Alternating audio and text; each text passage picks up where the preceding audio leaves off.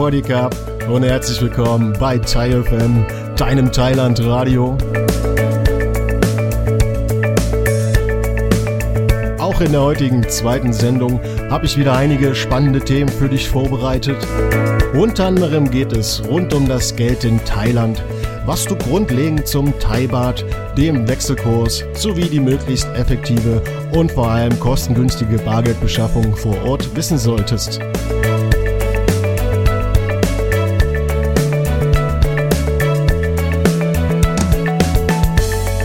Und der Impfschutz für Thailand ist ein großes Thema dieser Sendung.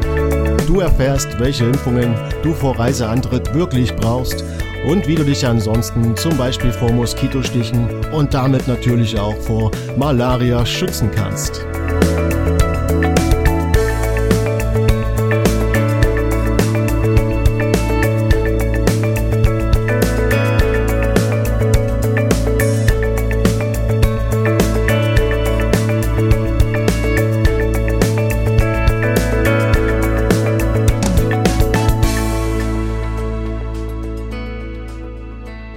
Ohne Moos nix los. Das gilt natürlich auch für deinen Urlaub in Thailand.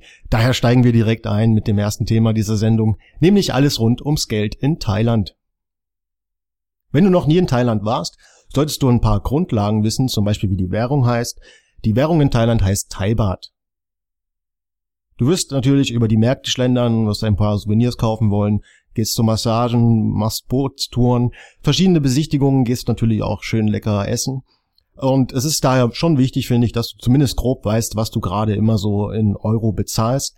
Daher merkst du dir am besten, dass 100 Baht 2,50 Euro entsprechen. Das lässt sich super einfach in allen möglichen Varianten umrechnen.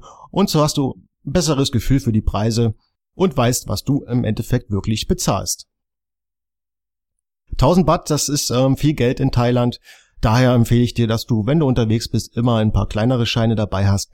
Gerade in etwas abgelegeneren Orten, die touristisch noch nicht so erschlossen sind, würde ich an deiner Stelle nicht davon ausgehen, dass man dir jederzeit 1000 Baht wechseln kann. Wichtig ist natürlich, wie du an Bargeld in Thailand kommst. Da gibt es ja viele, viele, viele Artikel im Internet und die unterschiedlichsten Erfahrungsberichte. Ich habe jetzt in den letzten Jahren bei meinen Thailandreisen äh, gute Möglichkeit gefunden, wie du günstig an Bargeld bekommst und möchte aber damit anfangen, was du auf jeden Fall nicht machen solltest. Viele Leute informieren sich nämlich vor Reiseantritt, ähm, wie das denn funktioniert mit den Geldautomaten und die bringen natürlich richtigerweise in Erfahrung, dass so ein ATM, also so ein Geldautomat in Thailand, vor allem in den touristischen Gebieten wirklich zum Landschaftsbild gehört. Da hat man alle paar Meter einen stehen. Und du kannst natürlich mit einer normalen Maestro-Karte überall Geld abheben. Das kann jetzt eine Karte der Sparkasse oder einer Privatbank sein. Das Problem ist nur, dass du dafür natürlich Gebühren bezahlst und das zweite Problem ist, dass der Abhebebetrag begrenzt ist. Meistens, so ist zumindest meine Erfahrung, kann man bis zu 10.000 Baht abheben. Das Problem ist allerdings, du zahlst natürlich da eine Gebühr am Automaten in Thailand, die beträgt ungefähr aktuell 180 Baht. Das ist ja nicht das Problem an sich, doch du zahlst natürlich auch noch eine Gebühr von, bei deiner Hausbank in Deutschland und das kann dann schon etwas teuer werden. Das ist zum Beispiel gerade bei der Sparkasse äh, 5 Euro, glaube ich. Und wenn du das mal summierst und du äh, auch viel unternimmst in Thailand und öfter mal alle zwei, drei Tage zum Geldautomaten geht, dann verschenkst du jede Menge Geld. Und da gibt's nämlich wirklich effektivere Möglichkeiten und vor allem günstigere Möglichkeiten, wie du an Bargeld kommst. Eine Möglichkeit ist äh, die Kreditkarte der DKB. Die könnte man sagen, ist im Prinzip genau auf das Reisen ausgelegt. Denn mit dieser Kreditkarte kannst du wirklich gebührenfrei abheben am Automaten. Du zahlst zwar erst die Gebühren, nach deiner Rückkehr in Deutschland kannst du aber eine formlose E-Mail an die DKB schreiben und dann bekommst du die Gebühren erstattet. Und das ist wirklich äh, eine der besten Möglichkeiten, wie du günstig Bargeld beziehen kannst. Ich persönlich bevorzuge noch einen anderen Weg. Ich äh, nehme auch meine Kreditkarte, äh, gehe damit aber zu irgendeiner Bank in Thailand. Die gibt's auch, äh, an jeder Ecke findet man eine. Äh, du brauchst dafür deine Kreditkarte und den Reisepass und da kannst du direkt Geld abheben. Das hat nämlich äh, mehrere Vorteile. Zum einen bekommst du dein, deine Teilbar zum aktuellen Tageswechselkurs. Auf der anderen Seite fällt dieses Abhebelimit weg. Du kannst zum Beispiel auf einmal auch 30.000 oder 40.000 Baht abheben ähm, und hast somit quasi dein komplettes Urlaubsbudget zusammen und hast nur einmal Gebühren bezahlt. Und die Gebühr für die Bank, die ist ähm, wirklich sehr klein. Und ich finde, das kann man vernachlässigen. Und das ist meiner Erfahrung nach wirklich die effektivste und günstigste Möglichkeit, wie du direkt vor Ort in Thailand an Geld kommst. Es gibt auch ähm, Traveler-Checks, ähm, liest man ab und zu auch im Internet. Da habe ich aber mittlerweile von verschiedenen Quellen gehört, dass die immer weniger akzeptiert werden. Und von diesen würde ich dir auf jeden Fall abraten. Dann nimm lieber Geld äh, mit in Form, dass du halt deine Kreditkarte dabei hast oder zur Not halt eben eine EC-Karte. Dann aber auf jeden Fall den Maximalbetrag abhebst. Abraten möchte ich dir auch auf jeden Fall von äh, den Wechselstuben in Thailand. Hm, ich muss sagen, ich habe vielleicht einmal Geld gewechselt bisher. Hab so gesehen persönlich nicht so ganz so viel Erfahrung, doch ähm, ich höre halt immer wieder von anderen Reisenden und lese natürlich auch auf anderen Reiseblogs, dass ähm, da ebenfalls davon abgeraten wird, denn die Tageskurse, die werden da irgendwie an die an die Tafel geschrieben. Du kannst sie halt schlecht überprüfen, ob es wirklich stimmt. Natürlich berechnen die auch eine Gebühr. Ähm, dir wird das Gefühl dafür fehlen, ob die Gebühr jetzt angemessen ist oder nicht. Und ähm, ja, oftmals sind es auch kleine mobile Wechselstuben, die irgendwie an der Straße stehen. Und ich werde halt sehr skeptisch und würde wirklich lieber den Weg äh, bevorziehen, dass man direkt zu einer Bank geht und nicht an so einen mobilen Schalter an irgendeiner Straßenecke, der von Hinz und Kunst verwaltet wird, äh, sein Geld tauscht. Ich würde mich auch nicht nur auf äh, eine Karte verlassen, also ich versuche immer, dass ich möglichst eine Kreditkarte und noch zwei EC-Karten bei mir habe. Denn es kommt immer mal wieder vor, dass äh, an gewissen ATMs deine Karte nicht akzeptiert wird und manchmal braucht man ja doch spontan äh, und kurzfristig Geld. Und so bist du einfach auf der sicheren Seite, gerade falls auch mal eine Karte verloren geht. Ähm, kann dir so nichts passieren und deine Bargeldversorgung vor Ort ist quasi gesichert.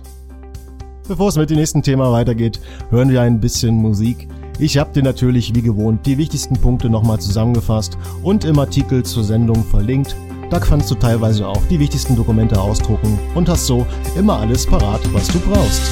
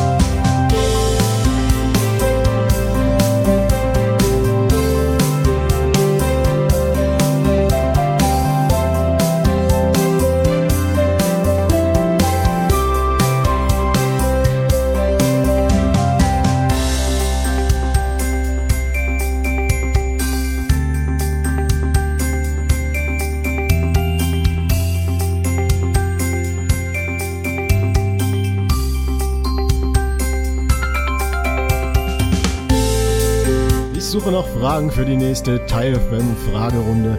Falls du also eine Frage rund um den Urlaub in Thailand hast, dann schick mir doch bitte eine E-Mail an kontakt.tilefm.de.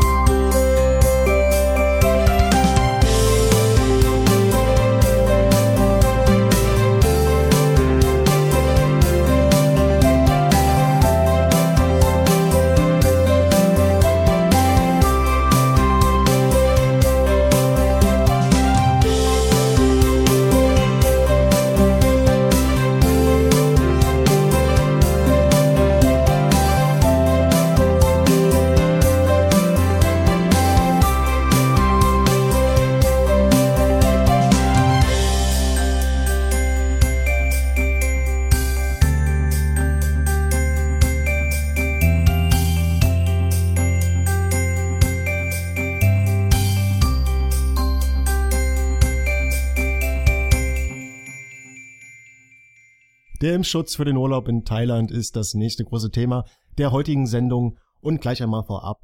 Ähm, bei Anreise aus Deutschland ist derzeit kein Impfschutz zwingend erforderlich. Es gibt Ausnahmen, zum Beispiel wenn du aus einem Gelbfiebergebiet anreist, dann musst du einen entsprechenden Impfschutz ähm, vorweisen. Du kannst das überprüfen, ich habe dir eine Liste der Gelbfiebergebiete im Artikel zu der Sendung ähm, verlinkt. Dennoch gibt es generell einen allgemeinen Impfschutz, der bei Reisen nach Thailand empfohlen wird.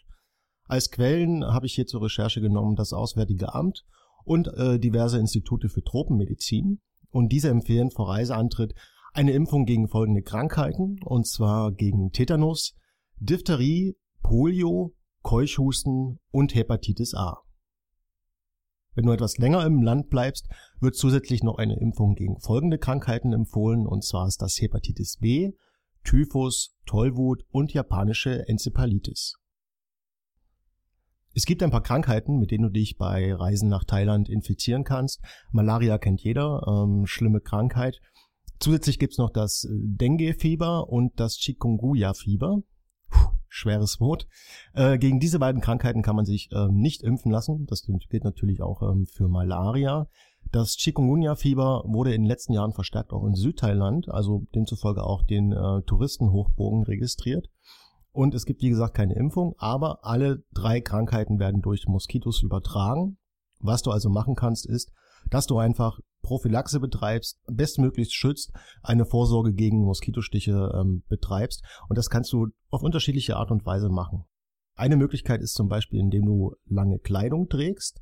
Das erschwert es, den Moskitos natürlich, ähm, ja, dich zu stechen.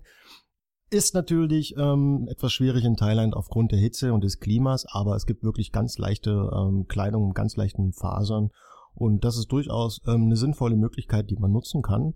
Und ist vielleicht auch gerade nicht schlecht, wenn du dich sowieso vor der Sonne etwas schützen möchtest. Dann hast du gleichzeitig auch einfach einen nicht hundertprozentigen, aber einen etwas effektiven Schutz gegen Moskitostiche. Es gibt zusätzlich äh, verschiedene Sprays und Lotionen. Die kann man quasi in jedem 7-Eleven, Family Mart oder auch in der Apotheke, der Pharmazie äh, vor Ort überall kaufen. Ich bevorzuge das äh, Spray aus dem 7-Eleven oder dem Family Mart. Das hat sich einfach äh, super bewährt. Ich empfehle nur auf jeden Fall, wenn du das angewendet hast, da ein bisschen auch mit sparsam zu sein und dir auf jeden Fall die Hände zu waschen, weil keine Ahnung, was da drin ist, aber es ist auf jeden Fall effektiv. Und die Moskitos kommen nicht mehr auf die Idee, dich stechen zu wollen.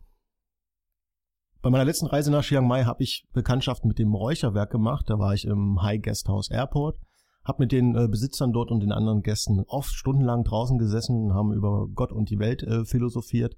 Und natürlich störend waren ähm, die Moskitos. Ähm, der Chef dort hatte aber, ähm, wie gesagt, Räucherwerk. Das kann man auch ähm, kaufen und es ist wirklich ideal für schöne Abende, gerade im Freien, wenn du an einem Platz verweist. Ähm, ich wurde dann quasi so gut wie nicht mehr gestochen. Zu guter Letzt ähm, Moskitonetze. Die kann man auch überall äh, vor Ort sehr billig kaufen, also auf keinen Fall mitnehmen.